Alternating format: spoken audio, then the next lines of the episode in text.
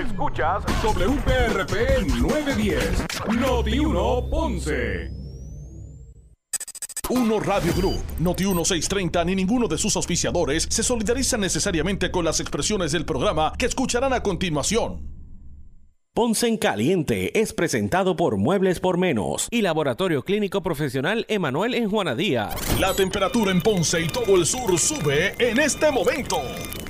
Noti 1630 presenta Ponce en Caliente con el periodista Luis José Moura. Saludos amigos y muy buenas tardes. Bienvenidos. Soy Luis José Moura.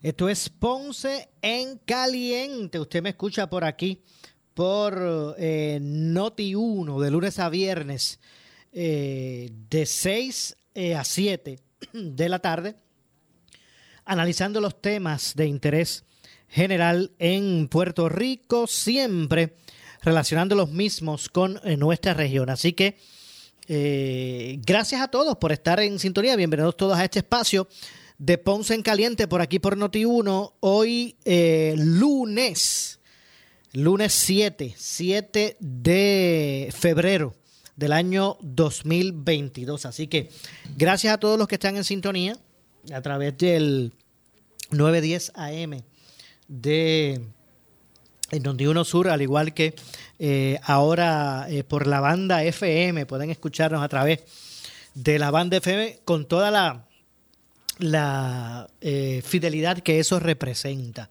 Así que a través del 95.5 de su banda FM puedes escuchar toda la programación de Noti1 desde el sur de Puerto Rico. Así que 95.5 FM o el tradicional 910, poderoso en cobertura 910 AM de eh, eh, Noti1. Así que hay varios temas que hoy vamos a estar eh, reseñando antes de, pasar con las entrevistas que tenemos para hoy. vamos a reseñar lo relacionado a los, a los maestros. Y es que el gobernador eh, Pedro Pierluisi informó en el día de hoy, lunes, que el gobierno va a otorgar un aumento de mil dólares mensuales a los maestros del sistema público de enseñanza con, con, fondos federales, con dinero federal del Fondo de Ayuda de Emergencia para Escuelas Primarias y Secundarias. Sin embargo, eh, Pierluisi mencionó que esta es una medida temporera en lo que se identifican fondos estatales recurrentes para hacerlo eh, ¿verdad? de forma permanente. En otras palabras, dijo eh, desde julio, debo decir, desde julio de este año, en lugar de recibir solo los 235 dólares que se aprobaron en el plan fiscal, recibirán mil dólares con la diferencia de 765 dólares provenientes de los fondos federales. Por otro lado, desde el primero de enero del 2023, una vez, una vez eh, de un aumento de 470, o debo decir en vez, discúlpeme, eh, para el primero de enero del 2023, en vez de un aumento de 470, que ya está aprobado, pues van a recibir mil y la diferencia de, de, 530 que vendrán de, de, los fondos federales. Así que Pierre Luis, entre otras cosas, explicó que aparte de esto, el gobierno central está impulsando una serie de acciones para advenir más fondos al gobierno para hacerle justicia salarial definitiva a los maestros. Por ejemplo, los fondos federales que lleguen a Puerto Rico se utilizarán para financiar la tarjeta de salud, lo que significará eh, ahorros al presupuesto estatal eh, una vez el Congreso los apruebe y puedan servir para suplementar el aumento eh, pues así se hará. A esto se, se unen otros, otras iniciativas que pudieran impactar los recaudos del Departamento de Hacienda, como el crecimiento económico de la isla eh, y los cambios contributivos federales que impondrían una contribución mínima eh, a las empresas foráneas. Así que, de hecho, por su parte, el secretario del Departamento de Educación comentó que es evidente el rol esencial de los maestros en la vida de los cientos de miles de estudiantes del sistema público, por lo que es fundamental remunerar y reconocer la valía de su trabajo. Este aumento, unido a otros eh, esfuerzos de capacitación y de dotar a los maestros eh, de más y mejor equipo es parte ¿verdad? del compromiso, según expresó el secretario del Departamento de Educación. Sirve destacar que el gobernador eh, otorgó el año pasado la permanencia a más de mil maestros transitorios y el cambio a estatus probatorio de más de 800. Además, eh, tras la pandemia del COVID-19, el gobierno central utilizó eh, fondos federales para proveerles incentivos adicionales de 2.500 dólares de Premium Pay y otros 2.500 dólares adicionales que llegarán en mayo de este año, expresó el secretario. Además, el primer mandatario solicitó a la Asamblea Legislativa que trabaje en conjunto con la rama ejecutiva y particularmente al Senado, le urgió confirmar el nombramiento del secretario de Educación. Hoy el presidente del Senado, José Luis Dalmau, dio a conocer que van a citar nuevamente a el secretario de, Educación en esta ocasión para que hable de, de, de los, los referentes al cierre eh, al cierre de escuelas.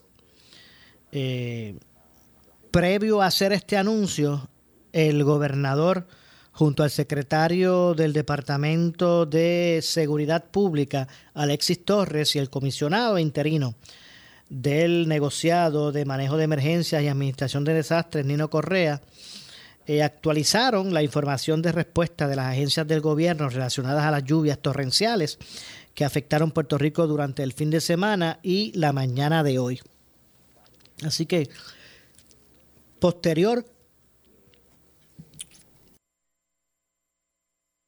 posterior a, a lo que fue el, el asunto del tema de, de, las lluvias, pues es que el gobernador hace este, este anuncio con relación a los maestros. Vamos a escuchar, vamos a escuchar eh, lo que el gobernador dijo eh, precisamente eh, sobre este tema y su anuncio relacionado a, a el aumento de los maestros. Vamos a escuchar.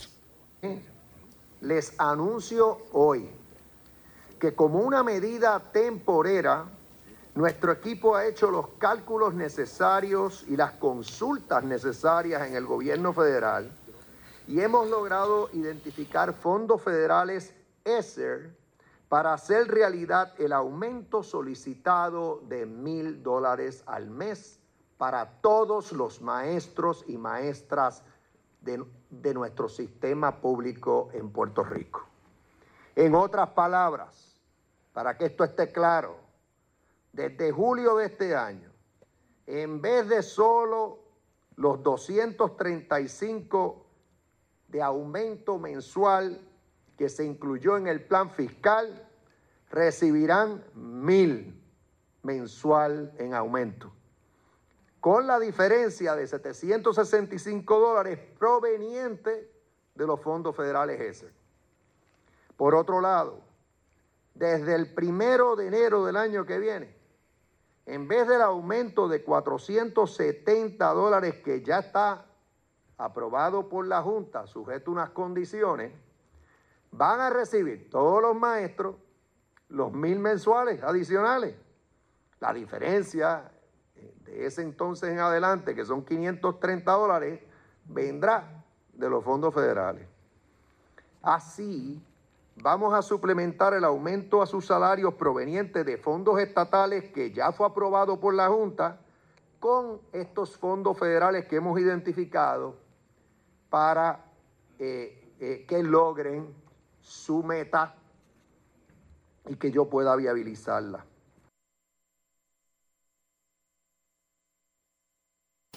Bueno, escucharon eh, al gobernador sobre este asunto del aumento de los mil dólares a los maestros y para, para comentar precisamente sobre esto. Tengo en línea telefónica a la presidenta de la organización magisterial Únete. Me refiero a Lisa M. Fournier, a quien de inmediato le damos la bienvenida. Saludos, saludos Lisa, buenas tardes. Saludos, saludos, buenas tardes a ti, a todos los radio oyentes. Bueno, eh, su, su, su, reacción, ¿verdad?, ante el anuncio del gobernador y, y, y el, lo, lo, establecido con relación al aumento de mil dólares. Antes que todo, tengo que decir que aquí hay una clara intención de desmovilizar al magisterio que intenta reclamar un retiro digno. Y el gobierno, en este caso el gobernador Pedro Pierluisi, no reconoce el daño que le hace la educación pública él directamente. Que, que no le quepa duda a nadie que esto, esto es un logro del magisterio, es un logro de la caravana, del Teachers Flu, las manifestaciones del pasado viernes, y el gobernador así mismo lo reconoce, ¿verdad?, para atender el reclamo de los maestros en cuanto a justicia salarial. ¿Por qué? Porque el gobernador y la legislatura se habían allanado a lo que había impuesto la Junta. Ellos no dijeron, después que la Junta hizo esas declaraciones del aumento de 475, que iban a buscar otras alternativas. La están buscando ahora por la presión que, que ejercimos los maestros. Más sin embargo, la pregunta aquí, ¿esto representa que el salario base de los maestros va a aumentar? Si no es así, que es un aumento, ¿verdad? Que significa que va a ser una bonificación hasta el 2024, con fecha de caducidad, qué casualidad que dos meses antes de, las elecciones, ¿ves? El gobernador ignoró aquí totalmente el tema del retiro de maestros y lo único que dice sobre eso es que está con, que, que, se va a hacer lo que está contemplado en el plan de ajuste fiscal. Así que nosotros como maestros tenemos que mantener nuestros reclamos firmes, firmes de retiro digno. Entiendo, pero y, sobre las expresiones, yo mm. creo que los maestros ya estamos creciditos en este país para estar recibiendo amenazas del gobernador, de que no se vuelva a repetir y cosas así. por mi parte, yo tengo que decir al gobernador que si él no puede garantizarnos un salario justo y un retiro digno, pues no está obligado a permanecer en esa posición tampoco y poder renunciar cuando él quiera. ¿Ves? Okay. Ante lo que señalaste ahora, ¿verdad? Eh, debo pensar que pues ustedes no conforme no están. Bueno, lo que pasa es que esto es una medida, como te mencioné, que que, es una bonificación, o sea, hasta el 2024, no es algo que es permanente, número uno, y aquí es reclamo del Ministerio de Justicia Salarial y Retiro Digno, porque el gobernador me puede aumentar a mi, eh, la, mi salario a cuatro mil dólares. Y como quiera, no compensa todo lo que yo voy a perder por, por, por la rebaja que los maestros tenemos en el retiro, que nosotros de un 75% se nos está llevando a un 30, 35%, 35 38% de, de, de pensión. Y entonces aquí la Asociación de Maestros está desautorizada hace tiempo a representar a los maestros con dos votaciones en contra. ¿Ves? por el acuerdo que ellos hicieron con la Junta. Porque cuando un sindicato se sienta a negociar y sus trabajadores le votan en contra, quedan desautorizados. Y el gobernador lo está utilizando a ellos con la excusa de la ley 45. Pero bendito sea Dios. Se someten a la Junta, se someten al gobernador y no luchan porque lo que en realidad el magisterio ¿verdad? quiere, que es un salario justo y un retiro digno. Entiendo. Así que obviamente como no es algo permanente, pues no, no, no cumple con las expectativas. Él, él aseguró que ellos van a buscar formas de identificar partidas estatales para que eso se pueda hacer permanente. Pero Moura, pero te voy a decir una cosa. Él dice que él no tiene una varita mágica para, para sacar dinero ni nada. Pero es que el magisterio puertorriqueño ha vivido 14 años en un cuento de hada esperando promesas y promesas y promesas. Y los mismos que están en el poder de los ambos partidos de mayoría no han hecho nada. Ellos tuvieron la oportunidad de estos 14 años para darnos justicia salarial, retiro digno, al contrario. Todos son, todos ellos son parte y tienen que asumir su cuota de responsabilidad porque ellos fueron los que firmaron la ley 53 que nosotros dijimos que esa ley no nos protegía, que ese vocabulario no era lo suficientemente, ¿verdad? Que era un vocabulario que la Junta iba a interpretar a su favor y que iban a quedar desprovistos de nuestro retiro. Y el tiempo nos dio la razón, así que los maestros vamos a seguir luchando el yo creo que ahora con más fuerza vamos para la calle y vamos a escuchar lo que el gobernador nos tiene que decir. Pero si aquí no se habla de un retiro digno, nosotros vamos a ir para la calle, no hay de otra. Ya el magisterio se indignó. Si, si había maestros que iban a ir el miércoles después de las expresiones del gobernador de hoy, nosotros hemos recibido cientos de llamadas pidiendo guaguas para movilizarse de todas partes de la isla. O sea que si el anuncio lo que pretendía era como que apaciguar la movilización, lo que ha hecho es que se ha, que se ha encendido. Es exactamente. Hoy hubo manifestaciones en toda la isla, en diferentes escuelas que están en nuestras redes sociales. Hoy hay un cacerolazo a las 8 de la mañana, mañana también, y el miércoles, sin duda alguna, sin duda alguna, apúntalo hoy, miércoles 9 a las 8 de la mañana, el magisterio va a dar una lección de dignidad de la calle del Parque Luis Muñoz Rivera hacia la fortaleza nuevamente. Eh, Lisa, ¿qué, qué has, si has podido recoger, qué, recoger qué, el sentir de los, de los que están eh, ya pensionados, no maestros activos ni que, que, que están luchando ¿verdad? por su pensión futura? ¿Qué dicen de esto los pensionados? también están a, nuestro favor y están en apoyo y asistiendo a las manifestaciones porque ellos saben que con lucha es que uno se obtiene las cosas porque nosotros sabemos que quien fue a negociar, ¿verdad? El famoso eh, comité que fue a negociar la defensa de las pensiones, lo que estaba negociando un recorte en 8.5 y después a los de 1.200, 1.500 eh, y logramos detener esto, ¿verdad? Con lucha y militancia en la calle, logramos detener cabildeo, la legislatura, cero recorte a las pensiones, pero, pero todavía no se le hace justicia completamente porque son cero recorte a las pensiones, pero no se le da un aumento. Eh, por 10 años no se le va a dar aumento a ellos con el costo de vida. Y una pensión de lo que es 700, 800, 900 pesos 10, 15 años atrás no es lo mismo ahora. O sea, tú no compras lo mismo porque el costo de vida sigue aumentando. Entiendo. El gobernador, eh, eh, me parece que por lo que escuché en la conferencia de prensa, él pretende el miércoles pues enviar a su equipo. Él no, necesariamente entiende que él necesariamente debe estar ahí, a menos que, que, pase algo y él entienda que deba estar. Pero, pero lo que yo entender es que, bueno, ahí estará mi equipo. Bueno, nosotros llevamos también meses. El, gobernador de Puerto Rico, Pedro Pelvici, ha sido el único gobernador. Miente el decir que se reunió con el FADEP. nunca se reunió con el FADEP, ni tan siquiera fue a, cuando nosotros tuvimos, cuando él iba, estaban todos los candidatos corriendo, nosotros tuvimos una, unos Facebook Live para que todos los candidatos a la gobernación pudieran hablar. Se le enviaron las preguntas que se iban a hacer, que no era que se iban a hacer preguntas capciosas, él no fue fue el único candidato que no fue, y nunca se ha reunido con nosotros, siempre envía a alguien. Pues el magisterio el viernes pasado le indicó al gobernador que él, que ellos querían que estuvieran ahí el miércoles con nosotros reunidos. Y como te dije, como el magisterio entiende que la Asociación de Maestros está desautorizado a, a representarlo, ellos le están pidiendo al gobernador que esté con el FADEP que se reúna con el grupo de maestros o dirigentes sindicales que en realidad está defendiendo a los maestros en este país. Entiendo, bueno. Elisa, gracias como siempre por atendernos. Gracias a ti, que tenga buenas tardes. Igualmente. Muchas gracias a Lisa M. Fournier, presidenta de eh, la organización magisterial UNET. Así que si usted, amigo, pensaba que los maestros iban a estar locos de contento con su cargamento, eh, con este anuncio, pues ya ustedes escucharon. Ellos plantean unos asuntos de, como escucharon de Lisa, eh, que, ¿verdad? que el, anuncio pues no representa algo permanente, por ahí eh, ¿verdad? también es el asunto, y que también hay otros aspectos con relación al retiro que todavía son están inconclusos. Aseguran continuar ¿verdad? su, su su línea de, lucha con relación a, a sus objetivos. Y, también está la expectativa, ellos ponen una expectativa con relación a la reunión del miércoles en la fortaleza. Yo voy a, ver, ustedes van a escuchar lo que dijo el gobernador sobre esa, eh, sobre esa, esa reunión. Eh, de hecho, Peruzzi pues expresó que no cree necesario por el momento reunirse con los portavoces de las organizaciones de maestros que van a llegar el miércoles junto a una protesta hacia la fortaleza en reclamo del, retiro y del aumento salarial.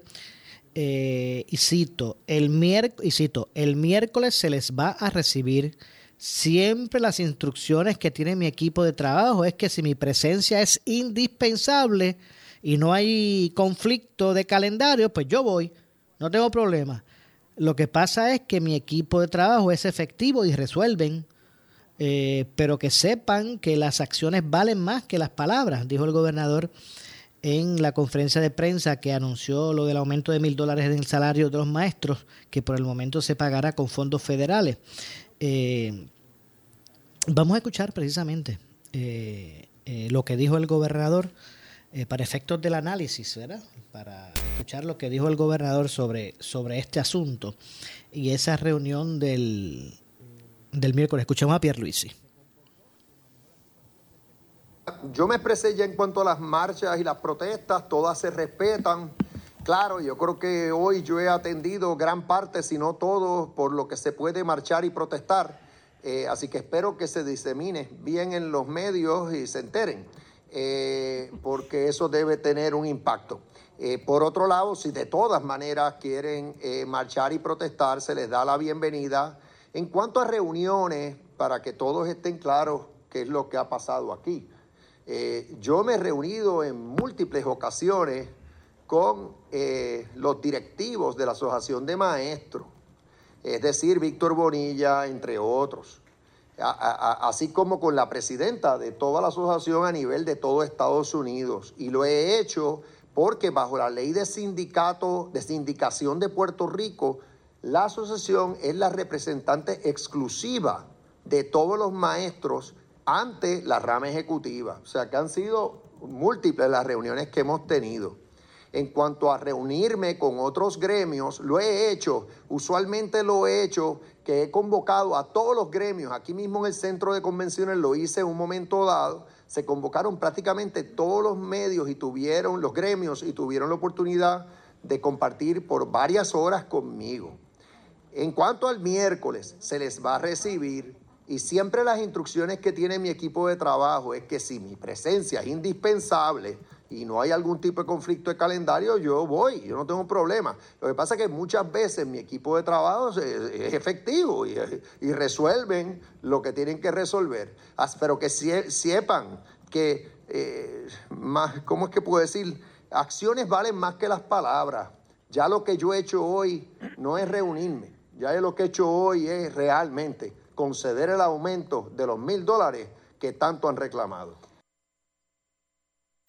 Bueno, estas fueron las declaraciones del gobernador sobre el tema de la reunión de, este miércoles con esos representantes de organizaciones magisteriales en, en la fortaleza. Voy a ver si puedo poner por aquí, bueno, eh, también antes de ir a la pausa, lo que dijo el gobernador sobre esta, la herramienta de protesta, de, de del ausentismo por protesta, estos llamados flu, ¿verdad?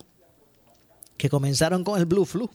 Después siguió el, no sé si es el, Red Flu, el Teacher Flu y ahora el Pan Flu. Bueno, sobre esta estrategia eh, utilizada eh, de ausentismo, vamos a escuchar lo que dijo el, el gobernador al respecto. Así que vamos a escuchar a, lo que dijo Pedro Pierruiz.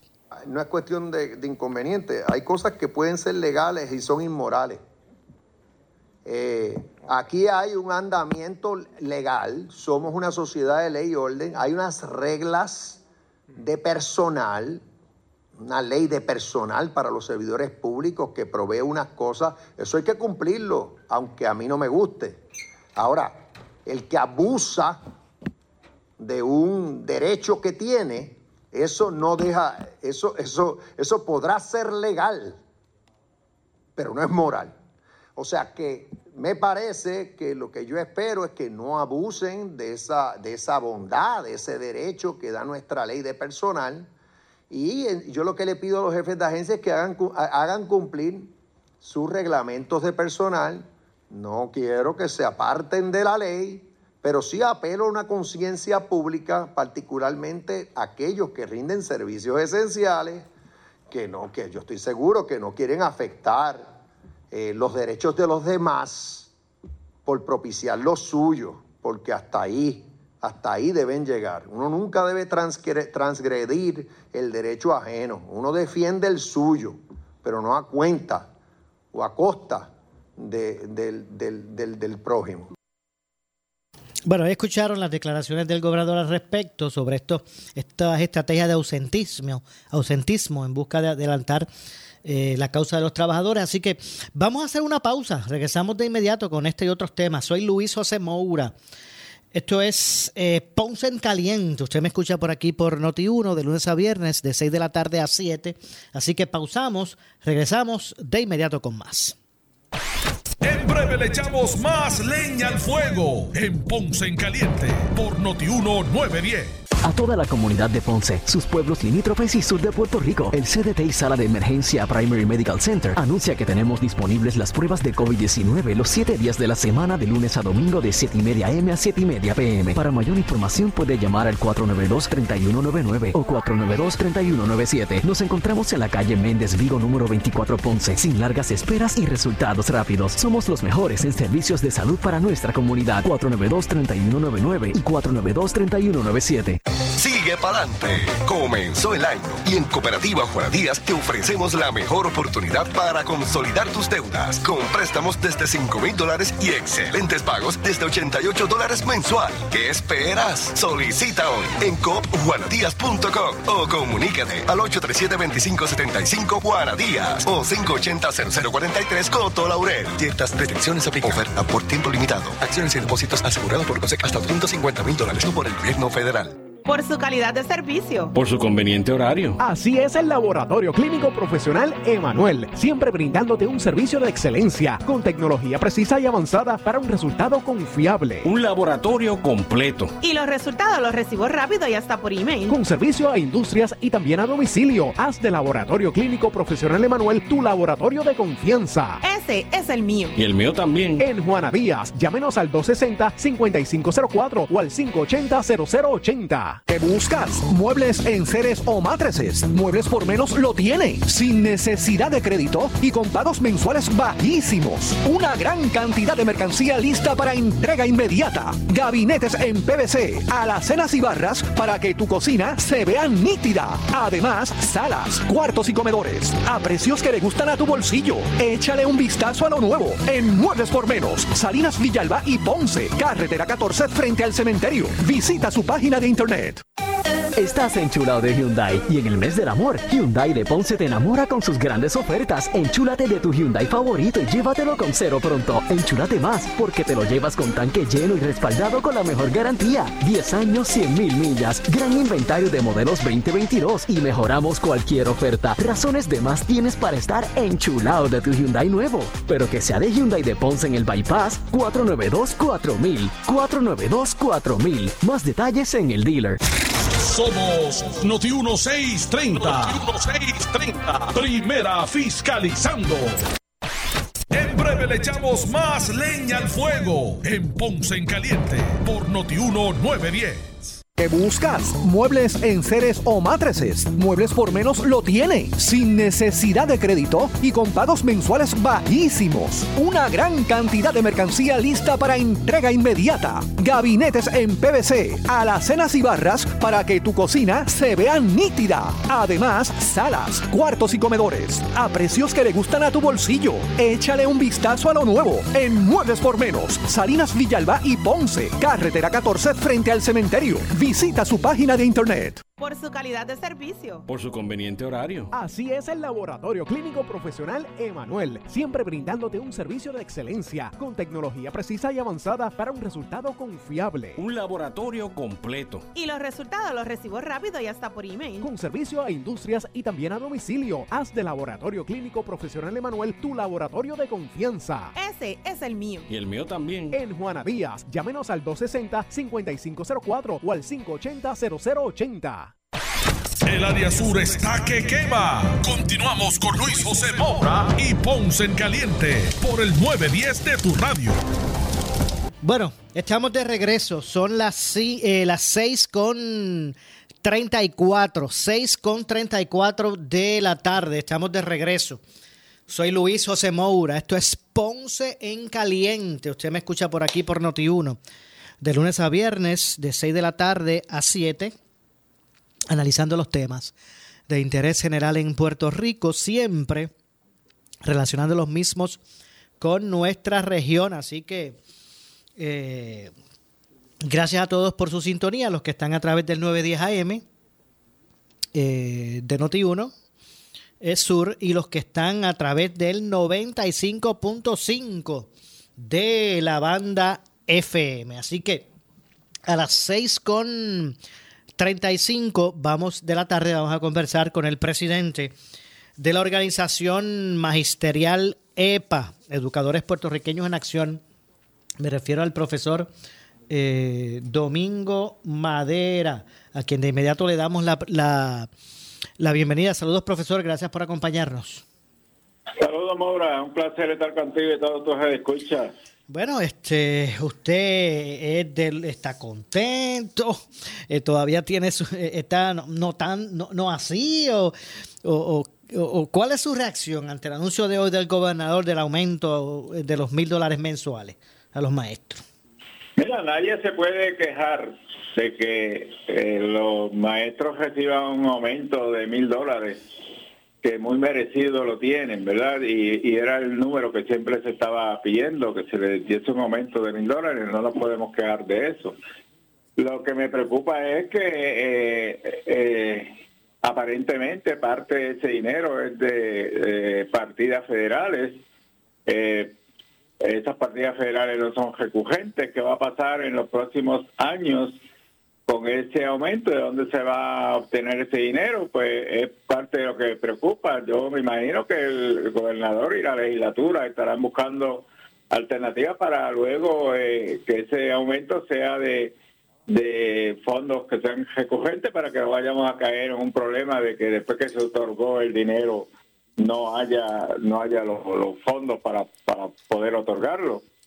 Esa es parte de de nuestras preocupaciones. Claro, por otro lado, nos sentimos contentos de que eso se, haya dado, pero siempre uno, pues, eh, pensando en un poquito más arriba, eh, que, pueda pasar que después no haya fondos para poder otorgar eh, ese aumento, pues, pues preocupa.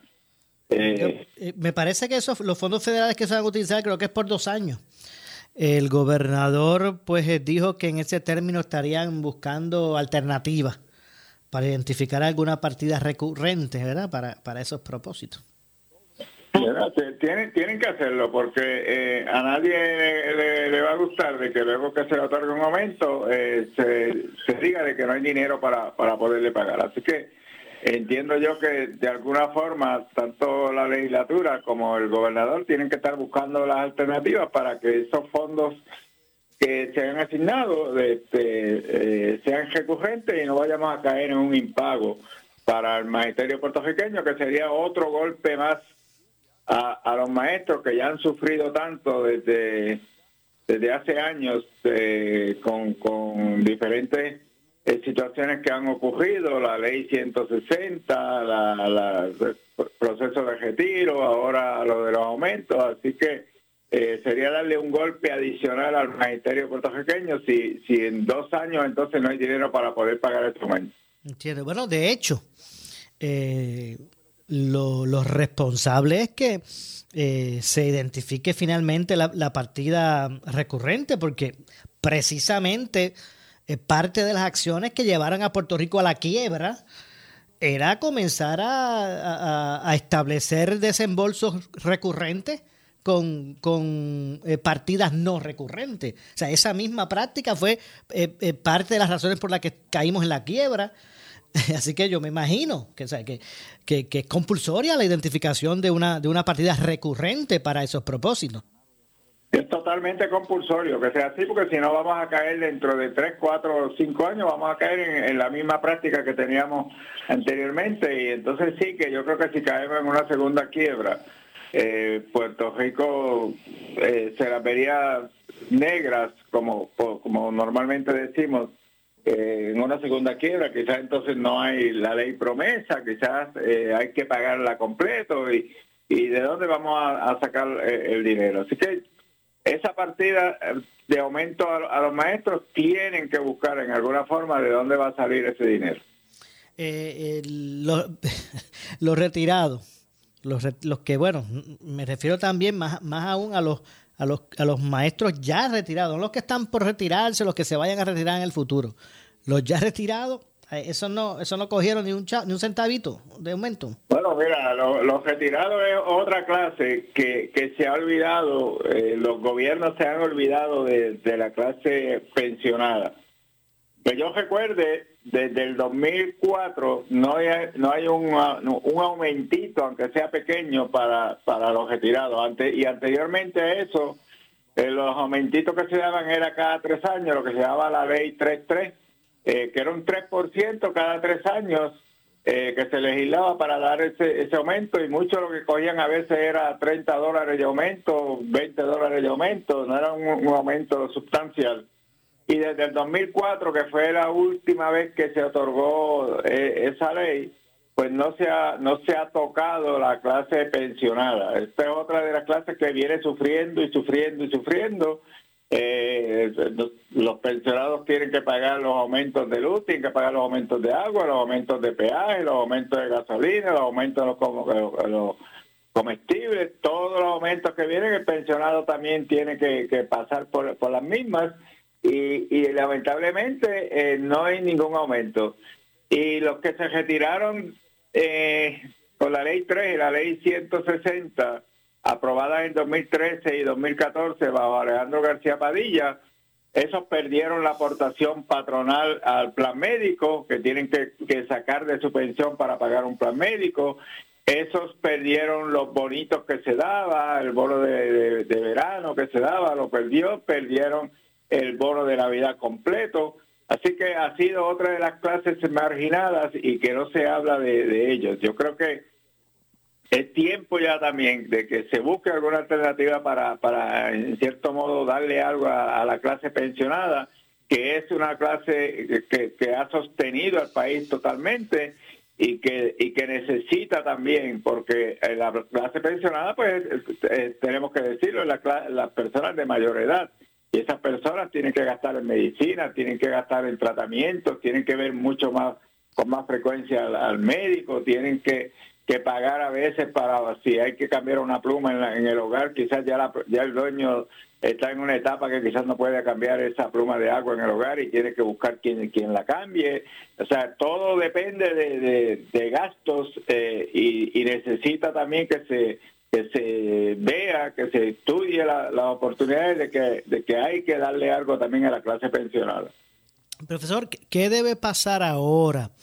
Porque, ¿verdad? Con el anuncio, con el estado de situación que se avecina, eh, porque eh, yo realmente lo que he escuchado de otras organizaciones magisteriales, las que son miembros del- del- de este comité ¿verdad? amplio y de, Ya, exacto. Es que, por el contrario, tú sabes, ellos van a continuar en la calle de igual modo. Esto no, no representa nada que no sea el continuar con, su, con sus reclamos. Van a hacer su marcha el miércoles. No van a, eh, ¿Qué es lo que debe pasar? Bueno, lo, lo cierto es que eh, eh, la indignación del maestro eh, activo al día de hoy no es tanto eh, eh, que no se le diera los mil dólares de aumento. La indignación nació con eh, la problemática del sistema de retiro para maestros, donde el maestro ahora, eh, si tiene, al 15 de marzo se le cuadra la pensión a 1.8, lo que tenga lo que tenga acumulado al 15 de marzo, y de ahí en adelante son aportaciones definidas y peor aún, lo, peor yo creo que ha caído es que eh, le suben la edad a 63 años. Así que aquel maestro que quizás estaba pensando de que en los próximos años se podía retirar, eh, pues a- va a tener que estar posiblemente 5, 6, 8 años adicionales y eso pues es nefasto para, para el magisterio puertorriqueño. Imagínate una maestra de primer grado, vamos a poner de ejemplo, ¿verdad? una maestra de primer grado con nenes pequeños, nenes que son, que, que su temperamento siempre están este, brincando, siempre están gritando, siempre están, eh, eh, no, no, no, no siguen muy bien las instrucciones, una maestra ya a los 62, 63 años, que quizás el nivel de tolerancia ya ha mermado, eh, a lo mejor se le puede zafar la mano y hasta darle un cantacito a un nene de esos y, entonces le formulan una querella y es y puede hasta perder la pensión que tenía programada por una querella quizás que, que se le puede, que le puedan hasta formular a, a- una persona que, que sin querer quizás muchas veces eh, pierde la paciencia y, y- puede cometer un acto que no, no debe ser lo mejor porque las personas eh, a medida van entrando en edad llega un, un nivel de, de- intolerancia y trabajar con estudiantes, trabajar con niños no es tan fácil. hay que tener cierta tolerancia para poderlo hacer y, y no es tan fácil de que ya a los 62, 63 años una persona esté en la sala de clase en términos generales. Hay algunos que todavía a los 70 años están y están lo más tranquilos y pueden hacerlo, pero en términos generales ese nivel de tolerancia se, se va perdiendo y es, y es un poquito difícil para trabajar con niños pequeños. ¿A qué edad, a- a qué edad es que se, se, se retiran ahora mismo? ¿A qué edad? Bueno, ahora mismo, ahora mismo se pueden retirar desde los 50 años eh, con la ley 45, este, pero la edad mayormente es 55 años eh, y, la, y la mayoría pues llegaban a los 55 años y, y- y se iban con el retiro. Ahora a los 63 tiene que estar 8 años adicionales en la sala de clase. A los 63. Hasta los 63. hasta los 63. Esa, ese número 63 que yo digo siempre que de algún lado salió, porque cuando se discutía la ley 160 con Alejandro García Padilla, ese era el número que se daba, el número 63 de edad. La Asociación de Maestros de PE hizo una negociación con la Junta y el número que salió era 63. Aquella negociación se derrotó. Hace par de meses atrás hubo otra negociación con la asociación y la Junta y el número que salía era 63, que también esa negociación se derrotó y ahora la jueza Laura Taylor Swain impone 63 años. Así que si uno se pone a atar cabos, posiblemente la jueza cuando se puso a estudiar todas estas situaciones encontró ese número 63 que se repetía tantas veces y dijo, bueno, pues esta debe ser la edad a que los maestros se deben de retirar. Encontró el número 63 tantas veces que en lugar de jugarlo, se lo puso a los maestros. Se lo puso a los maestros. Es correcto, porque yo creo que si hubiese dicho, mira, a los 58 años, tres años adicionales, yo creo que el maestro lo aceptaba. Este, eh, quizás no había tanta, tanta, tanta problema con que fuera a los 58 años, pero 63 años yo creo que es bastante lo que se ha impuesto. Yo, yo creo que el, el, el gobierno, el gobernador debe estar buscando alternativas a ver si eso se puede cambiar en alguna forma, de que no sea tanto 63, quizás bajarlo a, a 58, 60 años para, para poder mediar un poco eh, eh, este, pro- esta problemática. Porque el departamento, si esto continúa y no se buscan alternativas, yo creo que el departamento se va a quedar sin maestros. Para mí, entiendo que ahora entre, entre junio y julio, entre los que se retiran, que tienen el- el- la edad y los años para retirarse, entre los que van a comprar tiempo y entre los que han decidido que se van a que van a renunciar totalmente al sistema, yo creo que ya sobrepasa los 5.000 maestros. Por otro lado, y finalmente, profesor Domingo Madera, el, el presidente del Senado, José Luis Dalmao, dijo hoy que van a estar citando nuevamente al secretario interino de, Educación, Elise Ramos, eh, para que aclare este asunto de, lo, de, los cierres de escuela. ¿Qué le parece que, que bueno, que en lugar de, de, el anuncio ser vamos a confirmarle, no, lo vamos a citar otra vez porque hay dudas con lo de cierre de las escuelas? Otra de las cosas que uno no se explica, ¿por qué tanto tiempo eh, en, en tratar de confirmarlo o no confirmarlo y dándole para adelante y para atrás y, y, no no sabemos exactamente qué va a pasar con el secretario. El secretario, pues, en cierto modo, eso le limita quizás a tomar una- unas acciones a favor del magisterio, porque vemos lo, que hemos visto eh, en las expresiones del secretario es que es a favor de, de los maestros de Puerto Rico y esta tendencia de seguir cita y cita y cita y lo confirmo o no lo confirmo y pasan los días y pasa el tiempo, la semana, los meses y ya llevamos eh, más de un año después de las elecciones eh, con, con un secretario que no que no tenemos un secretario en propiedad. Y yo creo que para mí ha sido una negligencia del, del Senado de Puerto Rico tener tanto tiempo un departamento como lo es el Departamento de Educación donde no tengamos no no se ha podido confirmar un, un secretario en propiedad Bueno. Profesor, gracias como siempre por atendernos. estamos siempre a la orden un gran placer estar contigo y todos tus escuchas Igualmente, muchas gracias a eh, usted. Ahí escucharon las declaraciones del eh, presidente de la organización magisterial EPA, de Educadores Puertorriqueños en Acción, el profesor eh, Domingo Madera. Yo tengo que hacer la pausa, regresamos de inmediato, re- regresamos con el segmento final. Soy Luis José Moura. Esto es Ponce en Caliente, pausamos y regresamos. En breve 9 le echamos más leña al fuego en Ponce en Caliente por Notiuno 910. A toda la comunidad de Ponce, sus pueblos limítrofes y sur de Puerto Rico, el CDT y Sala de Emergencia Primary Medical Center anuncia que tenemos disponibles las pruebas de COVID-19 los 7 días de la semana de lunes a domingo de 7 y media M a 7 y media PM. Para mayor información puede llamar al 492-3199 o 492-3197. Nos encontramos en la calle Méndez Vigo número 24 Ponce, sin largas esperas y resultados rápidos. Somos los mejores en servicios de salud para nuestra comunidad. 492-3199 y 492-3197 por su calidad de servicio, por su conveniente horario. Así es el Laboratorio Clínico Profesional Emanuel, siempre brindándote un servicio de excelencia con tecnología precisa y avanzada para un resultado confiable. Un laboratorio completo. Y los resultados los recibo rápido y hasta por email. Con servicio a industrias y también a domicilio. Haz de Laboratorio Clínico Profesional Emanuel tu laboratorio de confianza. Ese es el mío. Y el mío también. En Juana Díaz, llámenos al 260-5504 o al 580-0080. ¿Qué buscas? Muebles en seres o matrices. Muebles por menos lo tiene. Sin necesidad de crédito y con pagos mensuales bajísimos. Una gran cantidad de mercancía lista para entrega inmediata. Gabinetes en PVC, alacenas y barras para que tu cocina se vea nítida. Además, salas, cuartos y comedores. A precios que le gustan a tu bolsillo. Échale un vistazo a lo nuevo en Muebles por Menos. Salinas Villalba y Ponce. Carretera 14 frente al cementerio. Visita su página de internet. El área sur está que quema. Continuamos con Luis José Moura y Ponce en Caliente por el 910 de tu radio.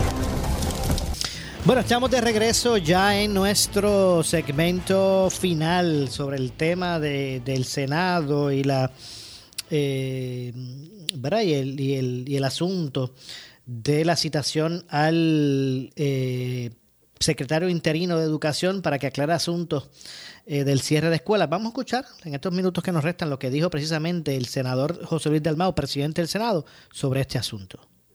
Tenemos una reunión ejecutiva, perdóname, la reunión ejecutiva se supone que iba a ser este miércoles.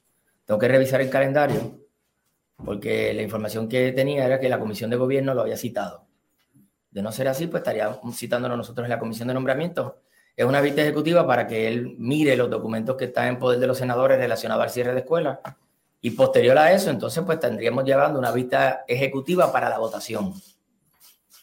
Esta es una vista para que, como él nos dijo en las vistas públicas, ¿verdad? Que no iba a haber cierre de escuelas, pero hay un documento aparentemente legal ya firmado autorizando a una compañía privada a cerrar ciertas escuelas. ¿Eso es un contrato? Un contrato. ¿De qué compañía? No tengo el contrato conmigo. Ni el área de dónde sería el cierre No. de esa escuela. No. Lo tienen los legisladores que hicieron la denuncia. Y se mantienen en 83 escuelas. No tengo información detallada de, porque no tengo el contrato. Esto, este, ¿verdad? Esta- este hallazgo de este contrato ha cambiado el ánimo.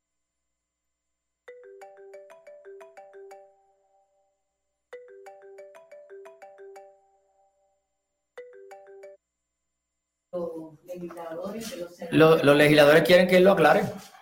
¿verdad? Él fue bien contundente en la vista diciendo que no iba a haber cierre de escuelas, pues. Y luego aparece ese contrato. Pues que nos explique eh, de qué se trata el contrato.